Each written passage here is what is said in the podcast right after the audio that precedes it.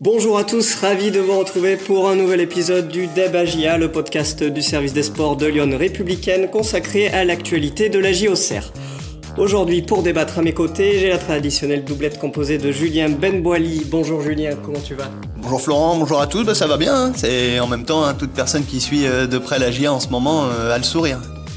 Et à ses côtés, son fidèle acolyte Benoît Jacquelin, également euh, journaliste sportif à Lyon Républicaine. Salut Benoît, comment ça va? Salut Florent, salut à tous. Euh, bah écoutez, euh, oui, on a on a le sourire forcément quand on se réveille et que l'équipe qu'on suit la veille a battu le leader 3-0. Bah forcément, ça donne du baume au cœur à pas mal de monde et c'est sympa à voir. Vous l'aurez compris, la GIA a réalisé la grosse opération de, cette journée de Ligue 2 en allant s'imposer sur le terrain du Paris FC, pourtant leader, sur le score fleuve de 3 à 0.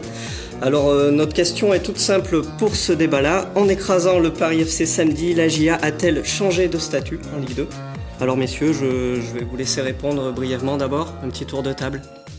Bah, ce qui est drôle, c'est qu'en arrivant euh, au stade Charletti, on a croisé des, gens hier qui disaient euh, Mais vous êtes combien en fait la GA 8e, 10e Bon, la GA faisait comme quoi pas trop parler d'elle encore dans ce championnat. Et je pense que c'est plus la, la situation, le, cas euh, aujourd'hui. c'est l'événement marquant de cette onzième journée, ce 3-0 face au leader parisien tout le monde euh, parlait en ce moment, c'était l'équipe en forme et, et la GIA pointe euh, à la troisième place en plus en réalisant ce gros coup. Donc euh, je pense que oui, la GIA s'affirme. Julien, sentiment partagé j'imagine?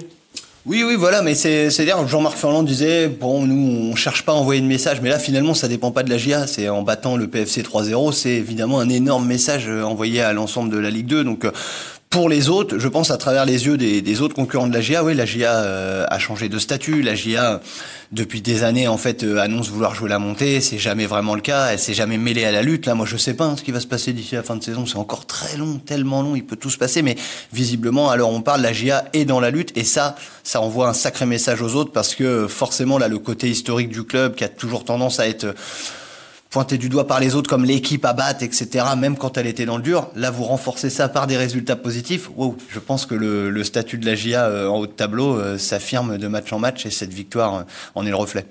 Alors, deux avis positifs. Du coup, on va rentrer dans le vif du sujet. Pour revenir sur ce match de samedi à Charletti, donc qui s'est soldé sur le score de 3 buts à 0 pour la GIA avec un doublé de Michael Lebihan, meilleur buteur de Ligue 2 avec 10 réalisations et Rémi Dugimon. Voilà, la GIA a frappé fort euh, en, s'imposant contre le leader. Au niveau du contenu, euh, surtout les Océrois se sont rapidement mis à l'abri et ont profité en étant bah, de, de l'apathie, on va dire, de la défense du PFC en étant très réaliste. C'est, le côté positif de ce match, Benoît. Ouais, bah c'est ça. Euh, avant la, la trêve internationale, on soulignait déjà que le bilan de la GIA était plutôt pas mal, que dans le contenu il y avait, il y avait des choses intéressantes. Et bon, Jean-Marc Furlan, qui est toujours perfectionniste et forcément qui veut tirer son équipe vers le haut, c'est normal, disait allez, euh, moi, l'axe de progression, c'est d'être encore plus efficace euh, dans les deux surfaces. Bon, ben, contre le Paris FC, deux premiers tirs, deux buts. Euh, ça on peut tuer le match euh, d'emblée en 10 minutes. Il y a quasiment pas eu d'action. Les deux premières actions, les deux premières frappes, à son, à son dedans, ça fait 2-0 tableau d'affichage. Donc là, ça a tout de suite mis un énorme coup sur sur ce match, quoi. C'est ça, Julien. La GIA s'est vraiment rendu les, les choses faciles d'entrée de jeu. Oui, bah rendu, oui, oui, facile. Je sais pas si c'est facile, mais oui, forcément, c'est un scénario euh, qui est la veille du match. Jean-Marc Ferrand disait, on va voir comment on va aborder ce match, on verra comment on s'adapte à ce qui se passe dans le match. Bon, bah là, pour le coup, l'adaptation, elle a dû être plus que rapide, puisque en 10 minutes, entre guillemets, le match était plié et à partir de là, les Auxerrois n'avaient plus qu'à gérer et finalement, il y avait plus à prendre le jeu en main. Donc, euh, je sais pas si tactiquement, euh, véritablement, il y a des enseignements à, à garder pour la suite parce que c'est un match forcément particulier, mais c'est vrai que moi, ce qui m'a impressionné sur, euh, là, on parle de l'efficacité, mais c'est surtout, ouais, l'entame, même si elle est aidée par euh, les Parisiens, forcément, qui passent un peu à côté de leur match. C'est toujours ça, hein, c'est un rapport de force, un match. On sait jamais à quel point c'est la qualité d'une équipe ou la faiblesse de l'autre qui, qui l'emporte. Mais en tout cas, ce qui est certain, c'est que pour une fois, les Auxerrois ont réussi leur une entame tonitruante à l'extérieur. C'était pas leur force. Ils avaient réussi à le faire à, domicile, mais jamais à l'extérieur.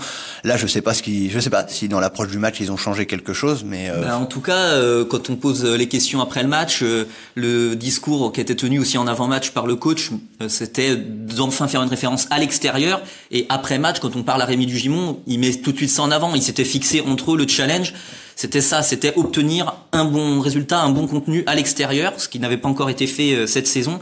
Et là, pour le coup, bah, celui-là, il est, énorme comme marqueur dans une saison. Oui, mais c'est en plus là, oui, forcément, parce que vous prenez confiance euh, beaucoup plus dans vos qualités, dans, dans le potentiel de l'équipe, quand bien même ça, ça sentait un peu sur les derniers matchs. Là, c'est sublimé par une performance euh, le jour J face à l'adversaire du moment. Je veux dire, euh, on verra, hein, peut-être, eh, peut-être dans trois mois, en fait, on se rendra compte que le PFC c'était tout simplement fragile. Mais ce qui est certain, c'est que la GIA, elle a dû aller faire tomber le PFC au pire des moments quelque part. Encore plus que c'était à la sortie d'une trêve internationale et que c'était la spécialité des Auxerrois depuis euh, un an et demi de perdre systématiquement leur match au retour des trêves. Donc là, tout est réuni quand même pour que ce, ce match, il soit effectivement euh, révélateur, il soit référent, il soit porteur de quelque chose. Oui, une victoire d'autant plus marquante que le PFC était le leader euh, qui faisait un peu peur à tout le monde, qui restait sur cinq matchs, cinq victoires d'affilée. La GIA de son côté a pour la première fois de la saison enchaîné deux victoires d'affilée son quatrième match de suite sans défaite. Alors euh, voilà, les Auxerrois peuvent plus trop se cacher après un tel coup. Ben forcément, euh, voilà, maintenant ils apparaissent au classement euh, troisième. Alors faut faut relativiser aussi un petit peu parce que euh, il y a des matchs en retard euh, dû au, coronavirus. Il y a trois, il y a Grenoble qui ont des matchs euh, en moins, donc le classement il est un petit peu biaisé, mais la GIA est quand même voilà dans le top 5, on peut dire ça, voilà, ça c'est sûr. Et elle apparaît effectivement à la troisième place là ce, au soir de cette onzième journée, donc effectivement, euh, on voit euh, une suite de résultats. Ça commence à faire une série, quatre matchs de suite sans, sans défaite, deux victoires de, suite et, et, et, pas des moindres. Donc euh, ça commence, oui, à, à faire une dynamique, quoi. C'est-à-dire dans le train, concrètement, la, dernière fois on en parlait, il se passait, avant cette trêve, euh, il se passait quelque chose qui laissait à penser que la GIA, avec cette sixième place, après cette victoire contre euh, Amiens, euh, on avait l'impression là, bon, elle venait de monter dans le train des ambitieux. Bon, moi, concrètement, face au PFC, elle, elle, elle, a avancé de deux wagons. Je veux dire, forcément, elle est bien ancrée dans ce train-là. Après, encore une fois, il faut pas, il faut pas s'enflammer. C'est peut-être d'ailleurs la plus grosse difficulté. C'est pour la première fois, la GIA se retrouve à ce moment-là de la saison à jouer concrètement quelque chose que personne va trop oser euh, nommer. Alors on va le nommer. Je veux dire concrètement, on est en train de parler d'une équipe ambitieuse qui va pouvoir se mêler à la lutte pour la montée. Bah, voilà, justement, on a Léonie, euh, un supporter qui nous pose la, la question la GIA peut-elle légitimement penser à la montée? Donc c'est ce que tu allais bah, répondre. Voilà, je veux dire aujourd'hui forcément, la GIA déjà elle y pense depuis longtemps, depuis de longues années. Les dirigeants serrois et le président en premier, ils y pensent depuis de longs mois. Ils ont bâti cette équipe pour ça. Ils ont fait venir Jean-Marc Furlan pour ça. Jean-Marc Furlan, lui, il a un contrat de trois ans et c'est normal qu'il ait un discours un peu euh, pour tempérer les choses. Euh, il faut du temps, etc. Mais là, avec ce début de saison, cette victoire référence, il y a rien qui aujourd'hui euh, empêche de penser à ce scénario-là. Pour le moment, la GIA avance ses pions dans le bon ordre, ça devient serein, semaine après semaine, c'est plus c'est plus convaincant et plus euh, certain, on va dire, il y a des certitudes dans le jeu, donc forcément, il n'y a pas de honte aujourd'hui à parler de la montée. C'est loin d'être fait, mais la GIA est en train de se, de, ouais, de, de, se mêler à la lutte. Alors bien sûr, on est très loin de la ligne d'arrivée, mais déjà la GIA, attendez, je sais pas si les gens se rendent compte, moi ça fait 10 ans que je suis là fait oui, 11 ans même que je suis là euh, à Auxerre. C'est la première fois que l'AGA, pour sa neuvième saison en Ligue 2, se mêle à la lutte. C'est déjà quelque chose. Et donc, comme disait Jean-Marc Furlan hier, pour tempérer les choses, à Auxerre, on profite pas de l'instant présent. Alors moi, je le dis au coach, moi, je profite de l'instant présent.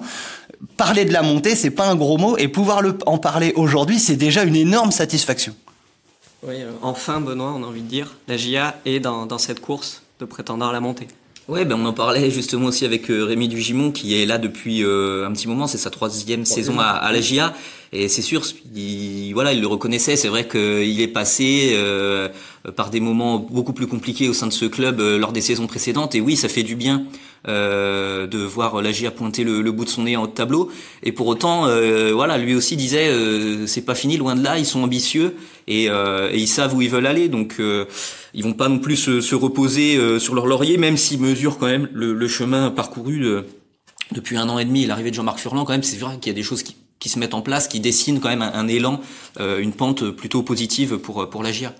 Julien Oui, j'allais dire parce que ce qui, quand on parle de la montée, après il faut mettre, c'est bien beau de le dire, après il faut mettre des, des choses en face, des, des, des, forces, des atouts. On, on, ressort de ce match euh, du PFC en se disant oh, quelle démonstration offensive de la GA. Moi, ce qui m'a impressionné, c'est comment la GIA a éteint le PFC, qui était la meilleure attaque de Ligue 2. Alors, ils partageaient d'ailleurs, c'était les deux meilleures attaques de Ligue 2 à égalité, mais c'est ça, autant la GIA était très efficace, autant la GIA n'a rien concédé au PFC, rien. Alors bon, euh, faut relativiser, peut-être le PFC n'était pas dans un bon soir, visiblement René Girard quand même. Mmh. D'ailleurs, c'était rigolo. Des deux côtés, Jean-Marc Furland, après la victoire, dit j'ai pas de mots parce qu'il dit je m'attendais pas à, ressortir avec un 3-0 et de l'autre côté René Girard pareil il dit ben il y a des soirs comme ça euh, il y, avait rien, j'ai pas reconnu mon équipe, c'était c'était apathique. Ouais, les deux coachs d'un sens comme dans l'autre étaient un peu euh, muets, un peu bouche bée face euh, à ce résultat qui était inattendu. Et donc, moi, c'est quand même malgré tout la performance défensive que je mets en avant, c'est ce clean sheet euh, sur le terrain du, du leader, c'est quelque chose quand même, euh, ouais, de fondateur aussi, de référent. Euh, on parle de victoire référence etc. mais c'est, je pense, au-delà même du résultat. Là, pour le coup, ça va peut-être faire plaisir à Jean-Marc Furlan. Le résultat, ce n'est que la conséquence de la performance collective. Et bah, c'est ça qui est intéressant, c'est que on a véritablement vu un match complet des Auxerrois, très efficace devant, dans un jeu effectivement c'est le scénario qui a fait ça, mais dans un jeu plus porteur euh, assez vertical, quoi, finalement, un peu plus attentiste que euh, ce qu'on pourra voir face à d'autres adversaires. Mais on a vu, quand bien même un bloc parfois un peu attentiste, il n'a pas du tout été euh, mis en danger par ce qui était la meilleure attaque de Ligue 2. C'est ça, d'ailleurs, juste après le, le 3-0, le, but de 3-0 de Le à 10 minutes de, la mi-temps, c'est l'avantage du, du, huis clos, on, entend tout ce qui se dit sur le terrain, il y a un des Auxerrois au moment où l'équipe se replace sur le coup d'envoi, qui dit euh, ça change rien, qui est 3-0, euh, on continue comme ça. Effectivement, la GIA euh, a pas permis au Paris FC d'espérer revenir dans le match. Il y a eu qu'à un moment donné un but de pi trois pas, mais refusé pour une main, un but marqué de la main. mais voilà, le Paris FC a pas pu espérer revenir dans le match, et on a bien vu d'ailleurs que la seconde mi-temps, une fois que le premier quart d'heure est passé et que Paris FC a vu qu'ils étaient même pas revenus à 3-1, sincèrement, la deuxième mi-temps, il se passait plus rien, il y avait plus de rythme après en fin de match parce que le voilà les Auxerrois avaient éteint, avaient vraiment mis bah, démoralisé un peu ça le moral des, Parisiens quoi. Bah pour moi, c'est une performance. Après, encore une fois, ça peut toujours être relativisé parce qu'on ne peut jamais, faut que les gens en soient conscients. Euh, quand vous regardez le match, vous le regardez toujours par le prisme de l'équipe que vous suivez. Ça, c'est vrai pour un supporter, c'est vrai, il faut le reconnaître, pour un journaliste. Donc, c'est toujours difficile de, de, de, situer la hauteur de la performance auxerroise au regard de la faiblesse de la performance parisienne. C'est d'ailleurs le danger du foot. Et euh, mais bon, c'est comme ça. Mais je trouve quand même dans l'ensemble ce que ça a dégagé, c'est une performance véritablement XXL de la GIA. Qui et c'est pour ça, pour en revenir au mot de Léonie, la, la montée ou quoi. Oui, c'est on est obligé quand on suit cette équipe de, penser à ça en repartant de Charletti avec un 3-0. Alors, en écrasant le Paris FC 3-0 samedi, la GIA a-t-elle changé de statut? Vous écoutez un nouveau numéro du Dabagia. Euh, messieurs, pour cette seconde partie, on va se pencher un peu sur la suite des, opérations pour les Auxerrois. la prochaine journée, donc, on aura la réception samedi de, Valenciennes à 19h. S'en suivra un déplacement au Havre euh, et une réception de New York si on prend que les trois prochaines journées. Ils vont être maintenant attendus au tournant après une telle performance, les Auxerrois. Est-ce que le, finalement le, plus dur commence pour eux? Bah, Ils vont avoir un petit peu la pancarte. Euh, c'est quand on parlait de changer de statut, euh, voilà, on voit par exemple même au niveau de la presse nationale dans l'équipe ce matin, c'est revoilà la GIA, ça fait parler forcément. Euh, on imagine déjà l'avant-match euh, à, Valenciennes. On va demander à Olivier Guégan, euh, bah vous vous allez vous déplacer à la GIA qui vient de terrasser le leader. voilà, ça, va forcément être une grosse source de motivation aussi pour les adversaires de de, de pouvoir résister, de faire des gros matchs face à la GIA. Donc certes sur le papier les adversaires apparaissent un petit peu moins relevés que, que ce que ça a pu être à un moment donné en, en ce début de saison. Pour la, la, fin de l'année, il y aura des, des Pau, des Dunkerque, des Nancy, euh, euh Valenciennes, euh, Niort, euh, le Havre, le Havre qui, hein. voilà, Niort et le Havre qui sont un peu en, en perte de vitesse. Donc on se dit que pourquoi pas la GIA peut, peut espérer capitaliser sur la fin de l'année, mais elle sera attendue au, au tournant aussi cette AGA. Donc ça, ça sera un élément aussi à prendre en compte évidemment. Ouais, Julien, attention quand même. Euh, face à des équipes peut-être un manque de confiance, il faut mettre les bouchées doubles hein, pour. Euh, oui, bah, de toute façon, poursuivre. Ah, mais exactement. De toute façon, oui. Est-ce que le plus dur commence? Je sais même pas. De toute façon, le plus dur continue. C'est-à-dire, c'est une saison. On est qu'à la 11e journée. Alors, vous imaginez bien. Je vous laisse faire le calcul. Je suis pas trop mauvais en maths. Ça doit faire encore 27 matchs. Euh, voilà, il y a, y a, de la marge. Hein.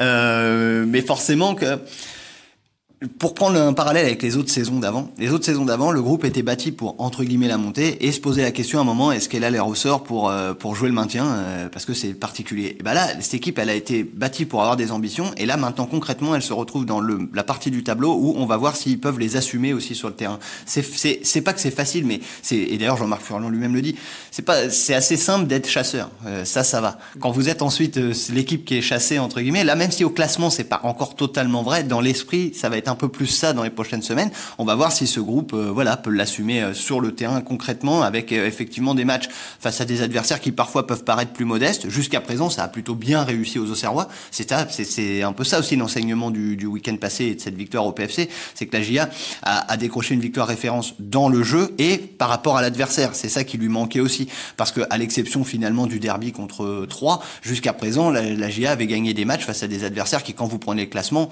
c'était finalement assez logique. Donc là, on va rentrer dans, dans, le dur et notamment dans ce mois parce que là on a élu juste pour euh, resituer on a donné donc c'est quoi? Réception de Valenciennes déplacement euh, au Havre. Réception de Niort tout ça c'est en huit jours hein. voilà il y, aura l'enchaînement aussi à, gérer effectivement euh, le match au Havre sera en semaine le mardi.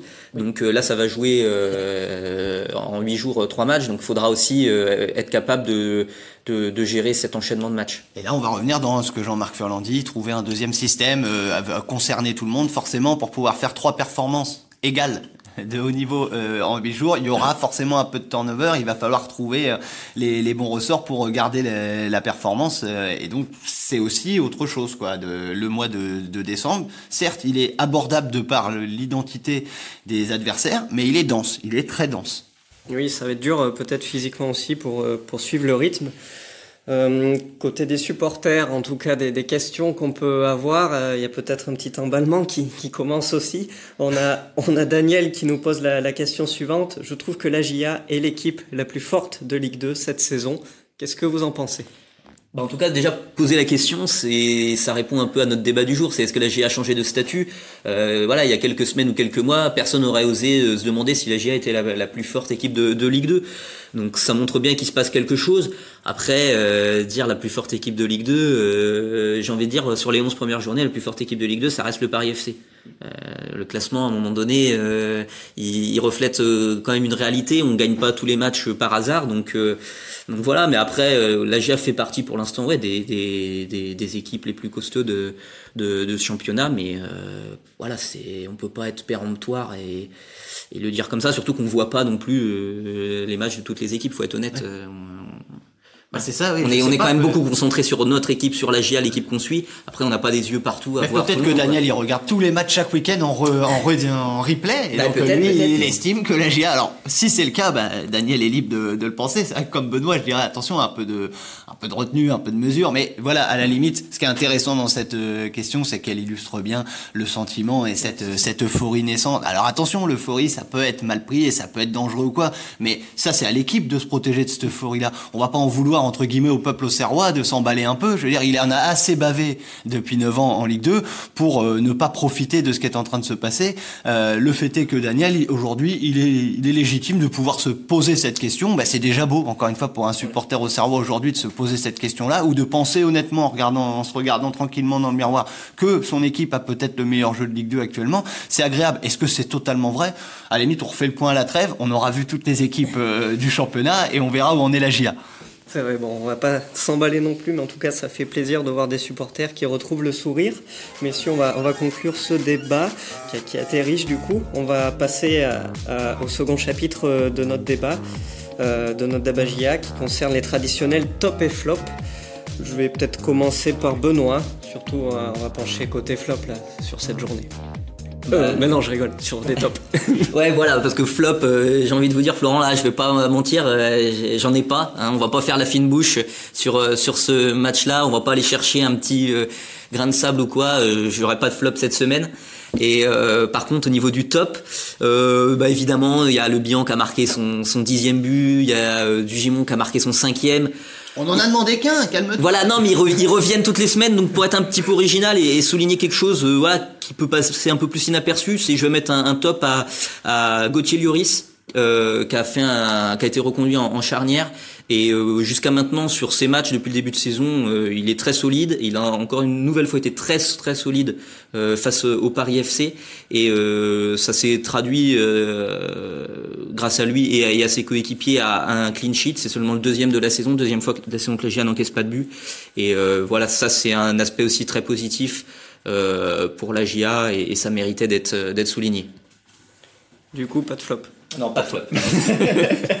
On va enchaîner avec Julien, top et flop. Euh, bah le, le top, euh, c'est difficile hein, parce qu'il y a, y a quand même beaucoup de choses qu'on peut mettre en lumière. Je m'associe au top euh, pour le coup de, de Benoît. Après, c'est vrai que c'est moi sincèrement c'est compliqué. Je mettrais véritablement en avant ce qu'on a un peu dit juste avant, c'est-à-dire l'entame. J'ai l'impression que c'est le point crucial de ce match. C'est au regard de ce qu'avait fait la GA jusqu'à présent à l'extérieur, c'est peut-être là où c'est où c'est le plus surprenant. C'est elle avait vraiment rarement débuté aussi fort à l'extérieur. Donc je pense que c'est le, le point déterminant dans ce succès référence. Et donc, euh, je sais encore une fois, je suis pas dans le secret du vestiaire. Je sais pas s'ils ont changé deux trois petites choses en, en amont du match, mais si c'est le cas, faut le reproduire parce que euh, visiblement euh, à Charletti samedi, ils ont trouvé les Auxerrois les, les bons ressorts pour être au taquet dès la première minute. Très bien. Et en top, en flop, flop parce que moi j'en ai un par contre. Ah. Bah, c'est voilà, les gens qui me connaissent savent que j'aime bien. Euh, voilà, j'arrive même dans les superbes soirées à trouver quelque chose à redire. Et alors, il ne touchera pas les, les Auxerrois. Malheureusement, ils ne sont que, ils sont un peu concernés, mais c'est pas de leur faute. Ils ont tellement été bons en première période et tellement mis fin au suspense dès le premier acte que faut reconnaître qu'à Charletti, moi je le dis euh, dans la deuxième période, je me suis un peu ennuyé. Et c'est pas voilà, les Auxerrois eux ont géré parfaitement le match, mais les Parisiens étaient même euh, même dos au mur avec trois changements à la mi-temps, ils ont jamais été capables de relancer le match ou même de laisser penser qu'ils allaient relancer le match. Donc, faut reconnaître qu'entre le feu d'artifice des 45 premières euh, minutes et ouais, ce côté un peu un peu ennuyeux, quoi, un peu ronronnant de la deuxième période. Voilà, c'était un peu long la, la, la, fin de match à Charletti. Ouais, même devant sa télé, hein, c'était Merci de assez triste. C'est gentil. Allez, on, on, enchaîne. Dernière partie du débat, nos traditionnelles questions euh, de ceux qui, qui, nous suivent et qui nous imposent chaque week-end. Euh, on va faire un petit tour peut-être sur les performances individuelles. Là, on a, on a des, des performances offensives qui ressortent. Alors, euh, il y a Louis qui nous dit que Dugimon marque encore. Hein. Il, a, été auteur du deuxième but de la GIA contre le PFC. Est-ce que ce n'est pas la belle surprise du 11 Auxerrois cette saison? Bah, En tout cas, euh, force est de constater qu'il commençait pas la saison comme titulaire. Euh, C'était Kevin Fortuné qui occupait euh, l'aile gauche en début de saison. Et d'un côté, Kevin Fortuné n'a pas montré d'efficacité. Il y a eu de, des bonnes choses dans le jeu, puis un peu moins ensuite. Euh, et quand Dugimon euh, est arrivé comme titulaire, il a saisi sa chance, il a mis un doublé contre contre Ajaccio. Derrière, il a continué à marquer, il en est à son cinquième but. Euh, et samedi contre le PFC, c'est un but magnifique. qui montre aussi bah, voilà toute sa confiance et tout son sens du but. Jean-Marc Furlan met ça en avant, voilà que c'est que c'est quelqu'un qui a, qui a, le sens du but et ben, effectivement il est en train de en ce moment de bah, d'être d'être incontestable, d'autant plus que là Fortu, Fortuné est blessé. Et, et, donc pour l'instant euh, du Gimon est en pleine forme. Après sur la longueur d'une saison euh, voilà il y aura peut-être un moment donné il aura un coup de moins bien. Et voilà c'est à chacun aussi d'apporter à, à, un moment donné son sa contribution.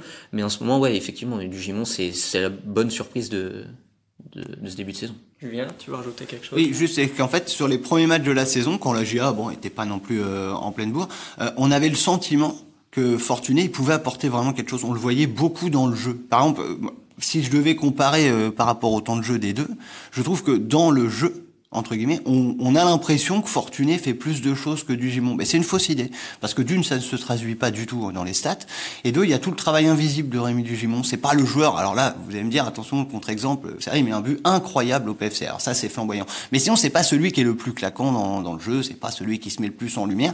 Mais sur le travail défensif, il fait euh, totalement son repli important, son entente avec Bernard dans le couloir gauche est essentiel.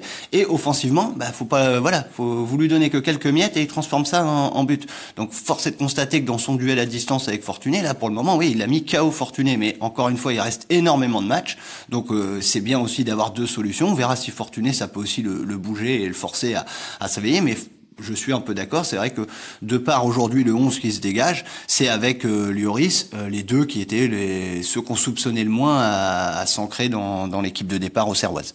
Ok, merci. On, on enchaîne avec euh, bah, évidemment quelqu'un qui se met aussi en évidence. Le bien. Bah oui. Ah, j'ai cru que c'était un quiz, euh, pardon.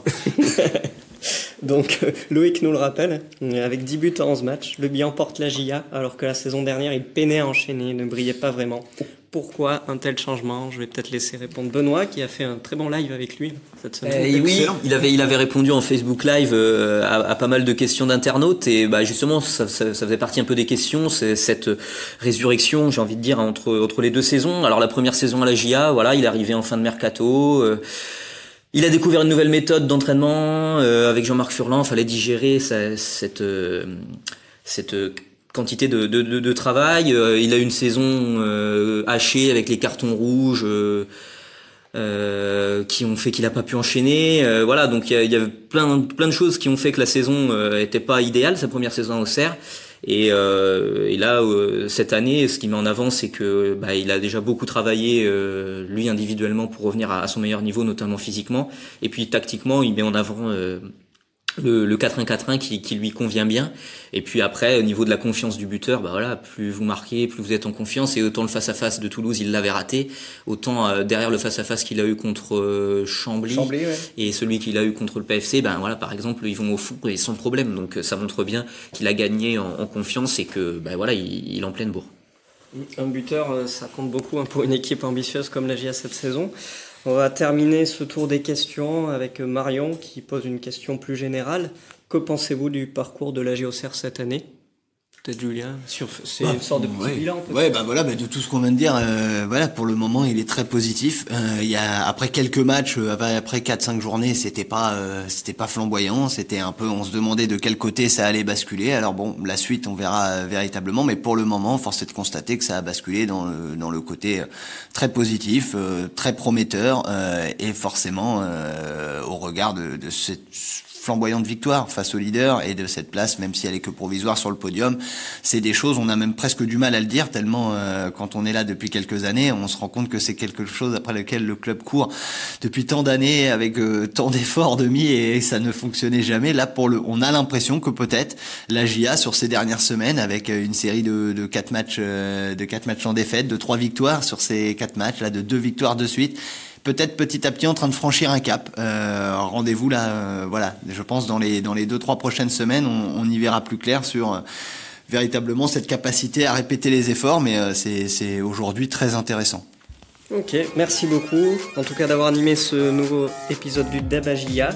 On conclut là-dessus et je vais vous donner rendez-vous donc euh, le week-end prochain après la réception de Valenciennes pour la 12e journée de Ligue 2. Merci à tous et à très vite. Salut à tous, bonne, bonne semaine. semaine.